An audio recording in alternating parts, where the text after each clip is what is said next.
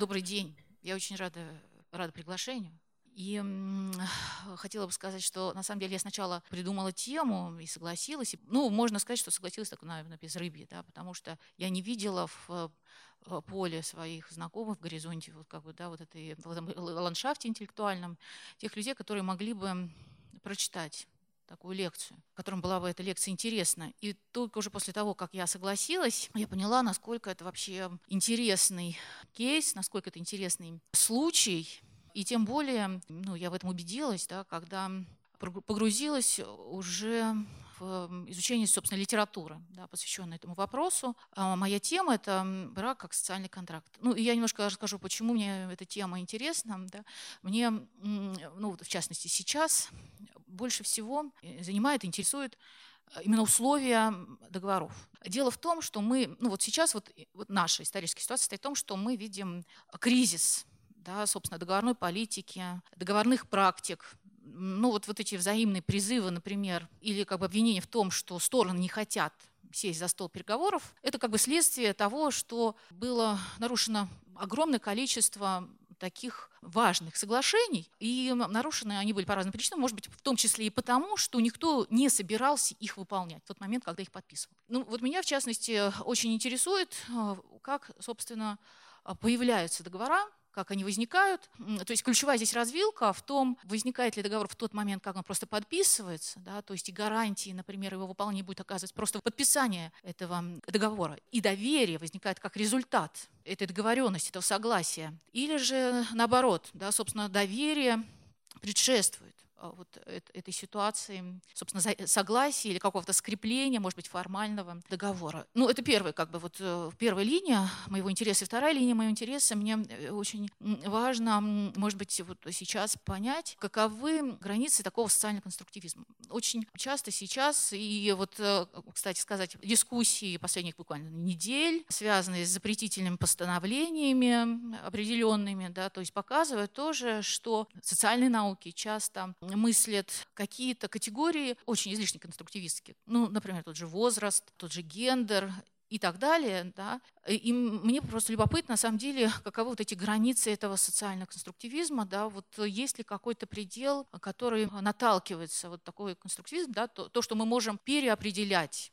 все, что угодно, да, то есть и то, что это вещи, собственно, такие, которые мы можем всегда выторговывать, э, те вещи, которые определяются исключительно идеологически и так далее. Да. То есть меня в этой теме интересует еще вот, собственно, такая вещь. И надо сказать, ну, уже, что брак – это действительно особый уникальный случай, который мы наталкиваемся на вот эту э, границу возможности определение или преопределение а, того, что представляет этот союз. И, собственно, такие концепции брака, разные классические концепции брака, о которых я буду, может быть, меньше говорить, и больше буду говорить о концепциях брака более современных, это концепции брака, которые сложились в новое время, так называемые контрактуалистские концепции брака. На самом деле это ключ э, к таким классическим философским проблемам. Это проблема определения блага, определения цели. Это проблемы связанный с эм, вот этими рамками индивидуального выбора и, собственно, проблемы, связанные с содержанием наших моральных обязательств. Да, что мы должны друг другу, ну, вот этот вопрос мы будем регулярно повторять в режиме моего сообщения. Надо сказать, что э, довольно долго брак мыслился в естественном ключе, как непроблематичный такой, в общем-то, союз, единство, да, оно является экономическим, оно является политическим, оно имеет смысл для экономики, для политики, но этот союз, это единство, эта связь мыслится э, в контексте ну, таких простых рамок естественной социальности. И, собственно, этот естественный союз нужен для контроля, наследования, разделения ресурсов. Конечно, собственно, проблематизироваться такое представление о естественности этого союза начинает с эм, знакомством с, собственно, с разнообразным, разнообразием брачных ритуалов, социальных практик и законов, историческим и культурным разнообразием, с одной стороны, и с другой стороны, с падением вот этого представления о естественной солидарности, естественной а, природной социальности людей, ну, связанных прежде всего с именем Гоббса. Да, ну, я буду рассматривать в связке все договорные теории в духе как раз Томаса Скэндлона, который, в общем-то, ввел вот это понятие контрактуализм да, в, в общем. А, так он назвал все договорные концепции и попробовал выделить общее среди них в своей замечательной книге «Что мы должны друг другу» 1998 года, широко цитируемой книге. Чаще, конечно, цитируем не в связи с браком, а в связи вообще с концепциями договора. Вот он, собственно, пытается говорить о разнообразных внутри вот этой группы парадигмы контрактуальной, да, собственно, о том, что для того, чтобы люди жили вместе, жили в единстве, необходимо заключение специального а, договора, и он может быть умозрительным, он может быть не, как бы сказать, нереальным, да, но это необходимые условия для того, чтобы люди друг друга не убивали. Вот, собственно, эта сильная идея была изобретена, придумана, собственно, Гоббсом, но есть ну, возможность объединить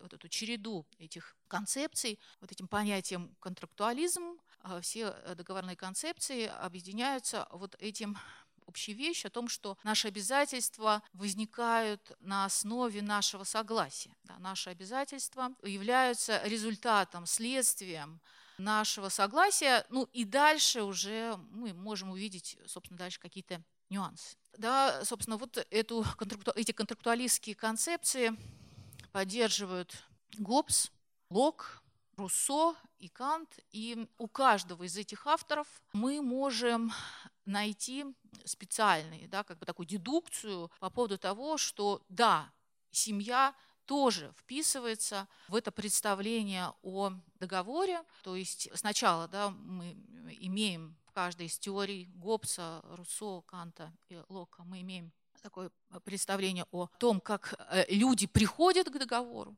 к социальному договору, почему они его заключают, какая нужда. Ну вот э, я расскажу немножко, может быть, маленький пассаж из э, текстов Гоббса. Гоббс критикует представление о естественной социальности людей. Таким образом, он говорит, например, Аристотель утверждает, что вот эта социальность, она естественна, но почему же тогда, когда вы покидаете свой дом, вы закрываете его на ключ? Почему вы приглашаете телохранителей ну, дальше идет этот знаменитый аргумент. Он говорит, что вот на эмпирическом уровне мы видим то, что люди подозревают и боятся друг друга. И если он говорит, мы установим вот этот мысленный эксперимент, да, если мы устраним вот какие-то социальные институты, то увидим на самом деле, что homini lupus est, человек человеку волк, и существует такое естественное состояние вражды, конкуренции, подозрения, до такой степени, что люди могут убить друг друга. Вот это естественное состояние на самом деле борьбы всех против всех. И благодаря тому, что человек разумное существо, и благодаря вот этому страху перед смертью, люди отказываются от части своих прав, делегируют их э, суверену, который дает человеку закон. И, собственно, вот, этой, вот в этом делегировании и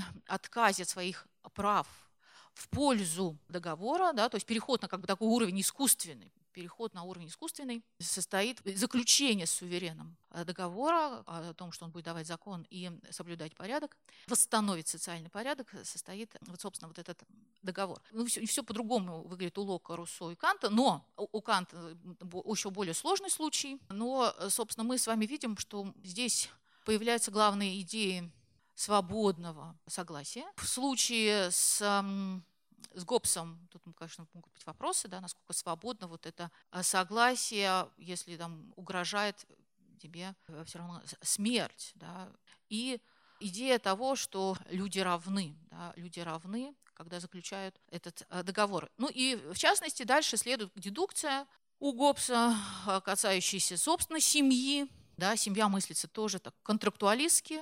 Семья мыслится как, собственно, такое маленькое государство, где отец семейства, отец вот этого хозяйства, он, собственно, оказывается таким маленьким сувереном. И дальше стоит такое, такое очень смешное э, заключение. Ну, почему же это все-таки не государство? Потому что семья не может вести войну. Дальше очень смешно, тоже очень смешно, правда, на самом деле. А дальше Гоббс говорит, что если, например, семьи сойдутся на поле боя, то они непременно бросят свое оружие и разбегутся непонятно, откуда это следует. То есть для него вот этих уз э, семейных не хватало, да, то есть по определению для того, почему? Потому что, наверное, не было вот этого закона, скрепляющего вот эту семейную солидарность, по всей видимости. То есть это такое недогосударство. Очень, очень такое забавное рассуждение, но ну, подобного рода рассуждения есть у Лока и Руссо и другие, понятно, которые вытекают из их концепций, их договорных концепций, которые соответствуют их договорным концепциям. И семья там мыслится тоже так, в общем, контрактуалистски. И очень любопытно, ну, здесь я буду сейчас скажу о той вещи, которую я не буду говорить в меньшей степени, то есть э, чуть-чуть только затронутую вещь, что вот этот ключевой, ну, например, для феминистской полемики, вопрос о неравенстве семьи, семье для Гоббса, Лока и Руссо переносится вот как раз в область вот этого естественного. Да? Собственно, получается, что они отказываются от естественной солидарности, но на самом деле вот этот остаток как бы, вот этой естественности, природности переносится на неравенство между людьми между мужчинами и женщинами, они э, заверяют, что это природное различие, природное неравенство, ну, вплоть до даже, не знаю, вот можно ли трактовать, например, вот эту реплику э, Энгельса про то, что там женщины проиграли в исторической борьбе, да, то есть тоже какая-то была такая историческая борьба, собственно, которой женщины проиграли естественным каким-то образом. То есть вот этот осадок, да, вот остаток э, представления о природе человека, он седиментируется, да, он остается на уровне представления о естественном и справедливом неравенстве полов. При этом а, сам договор считается, ну вот, собственно, нормальным. Да, то есть это такое, такая аномалия. Но и как бы очень интересными оказываются в связи с этим представления договорные Канта, который пытался это, правда, очень любопытный сюжет и достаточно сложный, пытался примирить свои представления о браке с категорическим императивом, с его этической философией, с его моральной философией. И для этого он придумал очень интересную вещь. Он попытался различить два вида любви. Я опираюсь здесь на хорошую очень статью Судакова «Философия любви», и этика семьи в кантовских лекциях по этике. То есть этот вопрос действительно его занимал до самых последних дней жизни, начиная с университетских его лекций. И видно, что и для него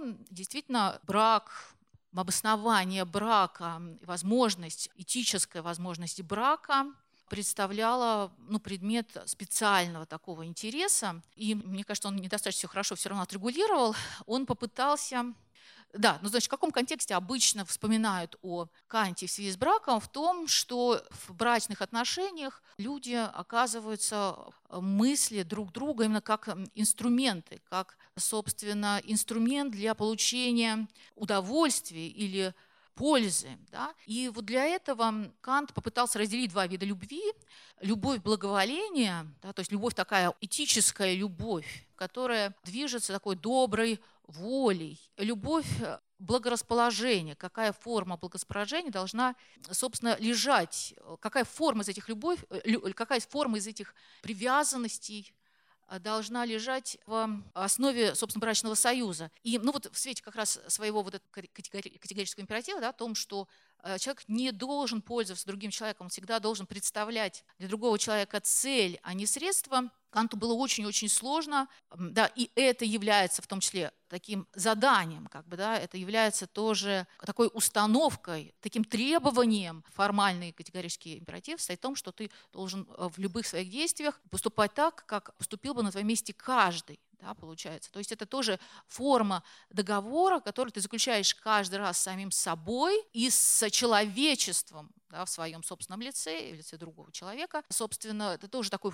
формальный, формальный вид договора. И вот, собственно, вот Кант очень-очень беспокоился о том, чтобы в браке была реализована вот эта вся полнота права на личность, да, чтобы не было вот этого инструментального момента в отношениях э, брака, вот поэтому он пытается там развести два вида любви, любовь расположения и любовь благоволения. И в результате, на самом деле, а, приходит к тому, что собственно, его отношения, вот такие благорасположения, на самом деле уже складываются не в правовой этической области, а скорее в области эстетической. Только так он смог, он мог примирить вот эту необходимость отказываться от своих как бы естественных природных желаний в пользу общечеловеческого формального вот этого закона, который требует договор, категорический императив.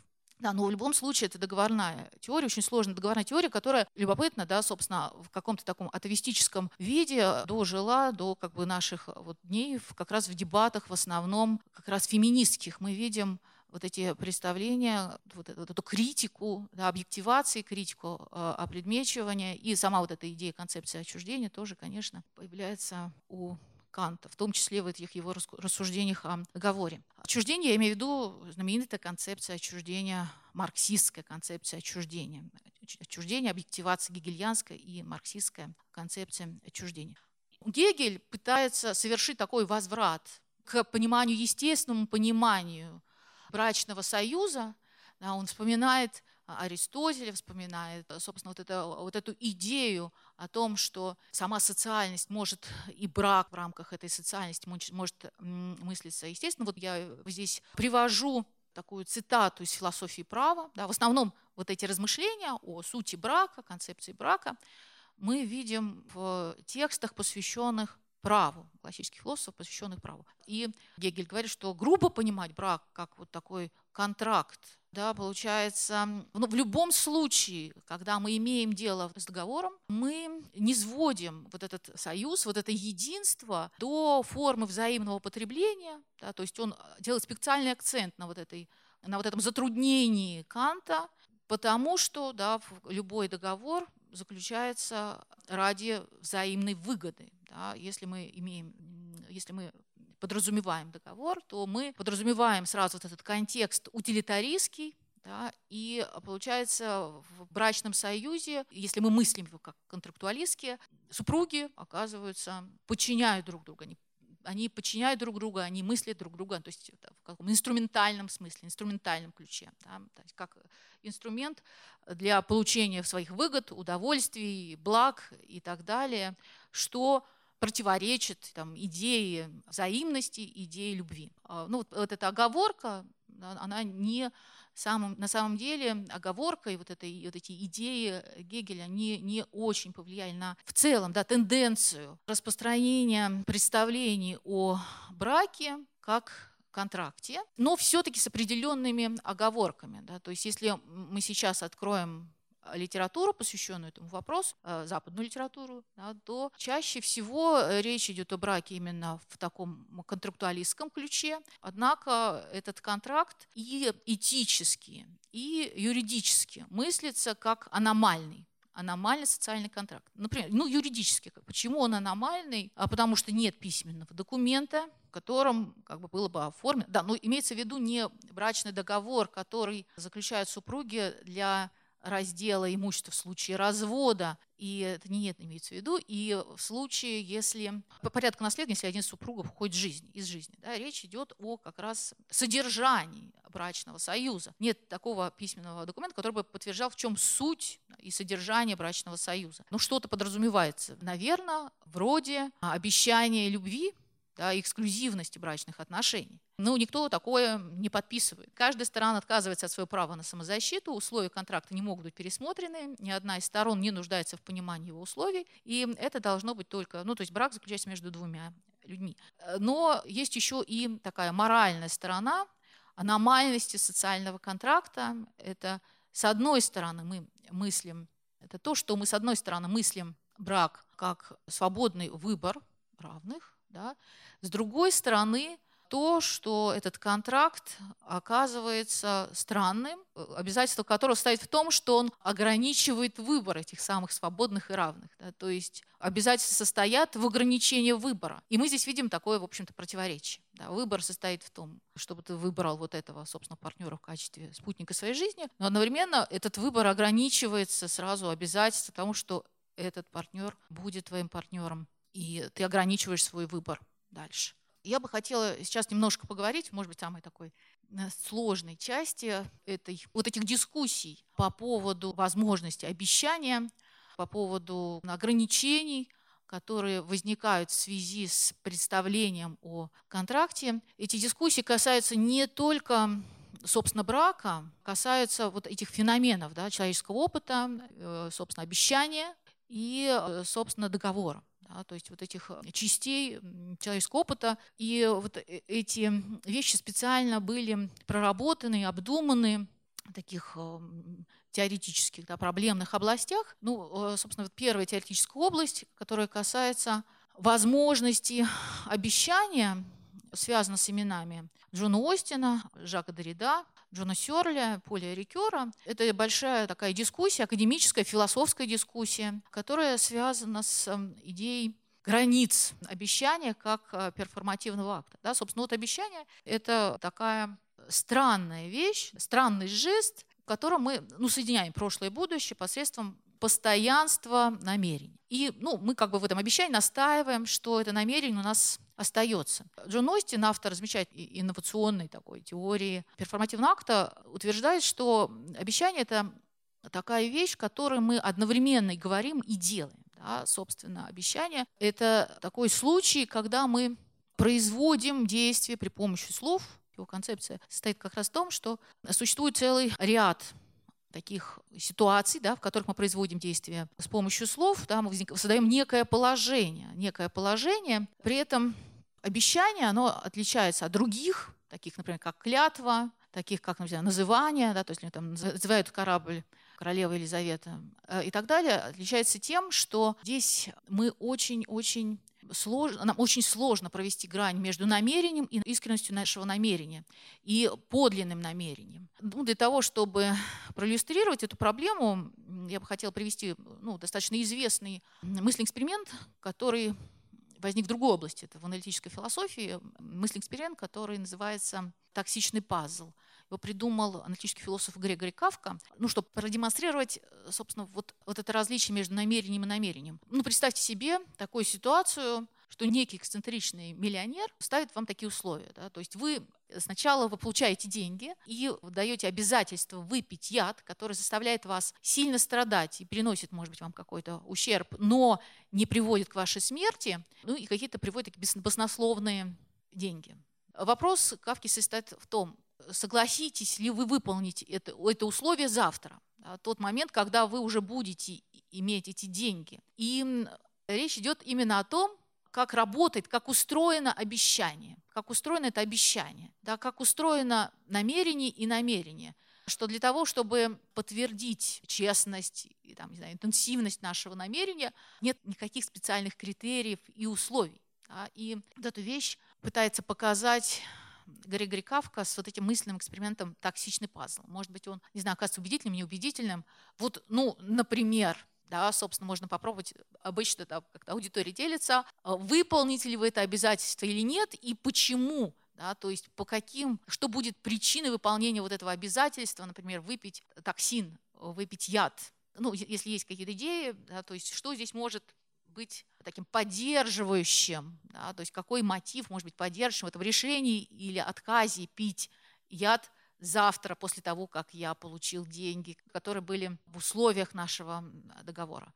Речь идет именно о вот этом различии между намерением и намерением, вот этом разрыве, да, временном разрыве, который неизбежно происходит и который, о котором писал, например, Ницше, но в духе того, что эти обязательства являются просто насилием, да, то есть потому что на следующий день мы другие, все меняется, и будущее, и условия да, в которых мы можем оказаться. И сами мы завтра будем другие. Вот этом суть, например, спора между Дорида и Серлем, а вот этом отсутствии, да, вот этом отсутствии присутствия, которое э, имеется в обещании, да, о том, что мы даем обещание всегда в определенном контексте, и эти контексты не могут сохраняться так же, как и сохраняемся мы. И наоборот, Рикер в своих замечательных текста говорит, что в этом суть, может быть, человеческого опыта. Он укореняет возможности давать обещания, так же, как и в памяти, и в прощении, укореняет нашу идентичность. В этой возможности давать обещания сохраняется наша идентичность. Это то, что делает наш, нас людьми. То, что дает возможность нам оставаться людьми только благодаря памяти, и памяти о наших обещаниях мы в том числе остаемся людьми. Но ну, это такая философская дискуссия о границах обещания, она тем более интересна, что в брачном договоре мы обещаем любить.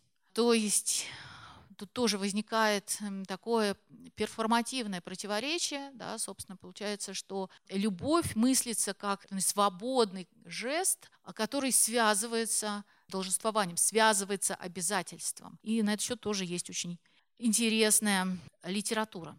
Другой эпизод критики контрактуализма уже со стороны политической философии. И здесь ключевая фигура – это Майкл Сэндл и его работы, посвященные границам либерализма. Это работа 1982 года и работа, которая совершенно блистательное погружение в современную теорию, полемик вокруг а, современных теорий справедливости, справедливости, как поступать правильно. Работа 2009 года, она переведена на русский язык. И Сэндл также выступает против контрактуализма на других основаниях. С другой стороны, он говорит, что когда мы мыслим эту модель, эту модель социальной связи, неизбежно, да, то есть нам нужны две вещи. Это добровольность и свобода, и некий идеал взаимности. Добровольности, свободы и идеал взаимности. И он последовательно показывает, что в, в реальных договорах невозможно эти две вещи реализовать. Сам, собственно, факт договора и само согласие недостаточно для того, чтобы оно было справедливым. Да, мы с вами э, ну, можем привести миллион примеров несправедливых договор, договоров, в которых участники вот этой ситуации находятся в неравных отношениях по-разному, в силу дезинформации, а, в силу какого-то контекста и так далее, и так далее. То есть сам факт договора не делает это соглашение справедливым.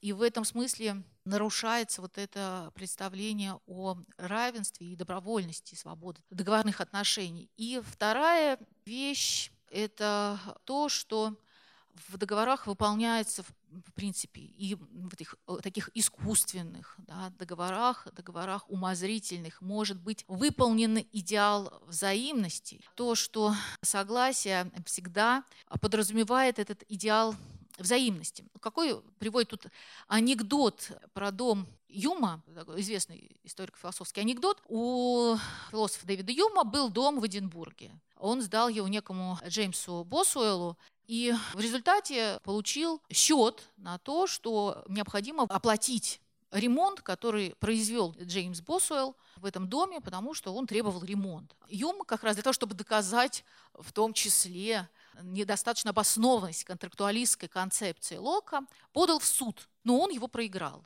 потому что суд постановил, что дом действительно требовал ремонта. Здесь мы видим такой этот конфликт представления там, о выгоде, которым мы пользуемся, и который возникает в договорных ситуациях разнообразных. И ну, мы можем много таких примеров привести, ну вот с этими людьми, которые моют окна на перекрестках, да, оказывают нам услуги, и при этом мы чувствуем себя должными отблагодарить их, или людьми, которые поют, вот буквально когда я ехала сюда, в электричке прекрасно выступал замечательный баянист, и, собственно, он оказывал мне услугу, которую я не просила, должна я отблагодарить его в ответ на эту услугу, при том, что я не заключала с ним договор при том, что я не давала согласия на эту услугу. Собственно, это вот эта проблема, которую пытается указать Сэндл, ну, я надеюсь, что она понятна, которая пытается указать Сэндл о том, что на самом деле то, что называется вот наши обязательства, они с одной стороны возникают иногда без согласия, эти обязательства возникают без согласия, и эти обязательства являются естественными такими, как, как уважение, взаимное уважение друг к другу есть обязательства, которые действительно возникают по взаимному согласию. Но мы видим здесь вот эти пределы, да, такие этические пределы договорных отношений. И есть еще ряд обязательств, которые, как считает Сэндл, и это один из его главных мотивов как раз критики договорной концепции, в том числе брака, которые возникают без нашего согласия, и они являются очень конкретными. И эти такие ситуационные обязательства долженствования возникают тогда, когда мы оказываемся членами одной семьи или членами одной социальной группы, или же просто представителями нации одной или представителями одного государства, просто потому, что у нас есть некое единство, единство истории, единство воспоминаний, есть то, что нас объединяет, ну, в частности, да, то есть чаще всего говорят именно о нарративах, да, вслед за замечательным философом-коммунитаристом Ласдаром Макентаром. Да, собственно, Майкл Сэндл тоже представитель коммунитаристской традиции. Да, ну вот, собственно, что делать да, в, то, в этой ситуации, когда договорная концепция ну, оказывается недостаточно да, фундирована не этически, не в этических теориях, недостаточно фундирована юридически. Недостаточно мы видим, в общем-то, такие слабые стороны в концепциях договоров. Сегодня можно увидеть такую тенденцию вернуться опять э, к идее естественного союза. То есть существуют такие попытки интеллектуалов рассматривать брачный союз в таком естественном ключе, как его, например, мыслил Аристотель, ну, как его пытался мыслить Гегель.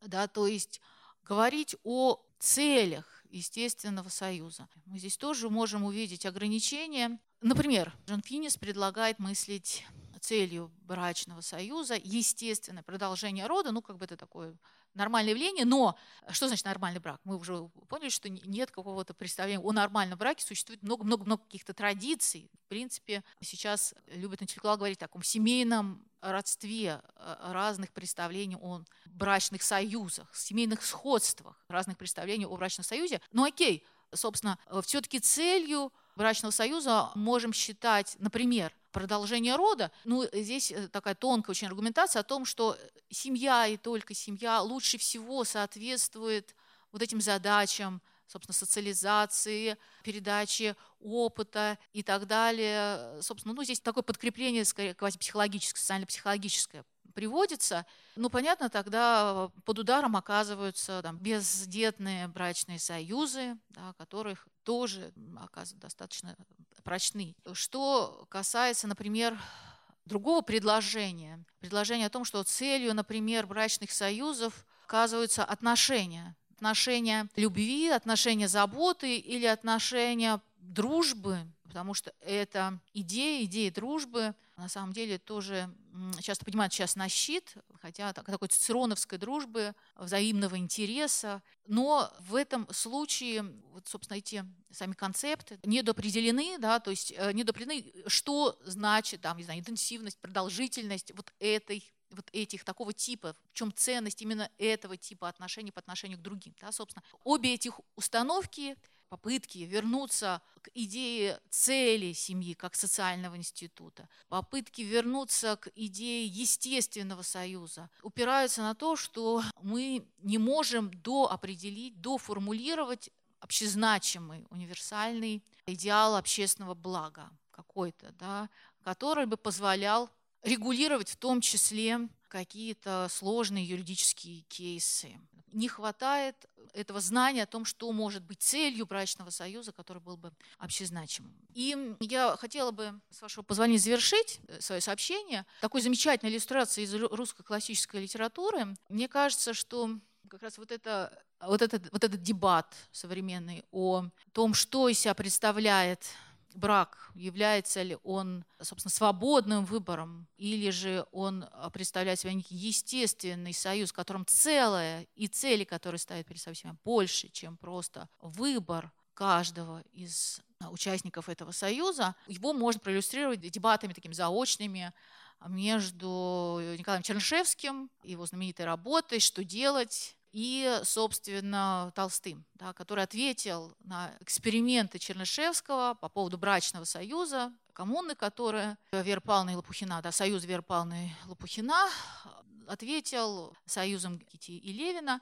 и своими рассуждениями о браке. Но также у него есть замечательная работа «Что же нам делать?», да, то есть, которым он просто ну, буквально да, перекликается с этим заглавием романа Чернышевского «Что делать?». А Чернышевский был очень-очень как раз заряжен да, вот таким фейербаховским представлением о отчуждении, предмечивании, да, о личном выборе, индивидуальном выборе, таким представлением немецкой классической философии. о возможности автономного такого выбора и союза на равных основаниях, да, на, на э, союза равных, брака как союза равных. Собственно, э, Толстой ответил э, вот своим образом семьи и своей вот этой идеей о том, что действительно брачный союз, он идея личного достоинства, идеи формальные идеи договоров скорее уничтожают вот эту взаимную заинтересованность безосновательную такую, да, безосновную взаимную заинтересованность, которая в другом и в сохранении вот этого единства, которое существует в семье, да, как целом. Ну, там замечательный пассаж про как бы, то, как мыслил себе семью Левин, Любовь к женщине он не только не мог себе представить без брака, но он прежде всего представил себе семью, а потом уже ту женщину, которая даст ему семью. Его понятия о женитьбе потому не были похожи на понятия большинства, для которых женитьба была одним из многих общежитийских дел. Для Левина это было главным делом жизни, от которого зависело все его счастье. Мне кажется, что, конечно, вот в этой полемике Лев Николаевич бы однозначно занял определенное место, да, собственно, он как раз стоял на этих позициях о том, что семья оказывается таким естественным союзом, но подкрепление была такая христианская философия, его собственное такое альтернативное христианское богословие. Ну, все, на этом я хотела бы закончить.